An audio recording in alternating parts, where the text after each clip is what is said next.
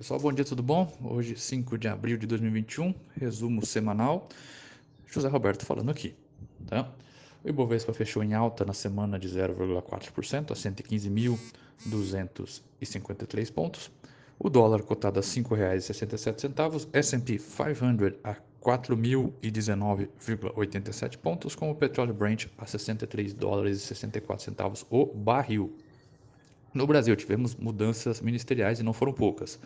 Na segunda-feira, o presidente Bolsonaro anunciou seis demissões ministeriais, incluindo a troca do Ministério da Defesa, movimento interpretado como uma forma de Palácio do Planalto ter o comando das Forças Armadas ainda mais alinhado com o governo.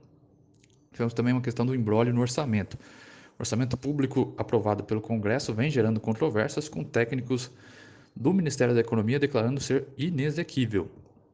Em internacional, tivemos um pacote de estímulos trilionário, um programa de 2,25 trilhões de dólares para investimentos em infraestrutura apresentado pelo presidente Joe Biden.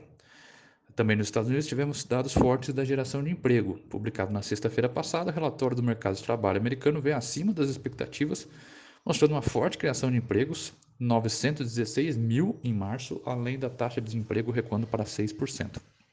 Para a semana, o que, que a gente espera? Semana a gente vai ter continuação dessa discussão sobre orçamento 2021 no Congresso. E na seara de indicadores, vamos ter índices de inflação referentes a março, com o IGP, DI e IPCA, além de dados sobre produção e vendas de veículos. No cenário internacional, destaque para a taxa de desemprego da zona do euro, além da ata da última reunião do Comitê de Política Monetária do Banco Central Americano, o FONC assim como PMIs da China e de economias desenvolvidas. Ok, pessoal? Tendo qualquer dúvida, estamos à disposição. Excelente semana a todos. Um abraço.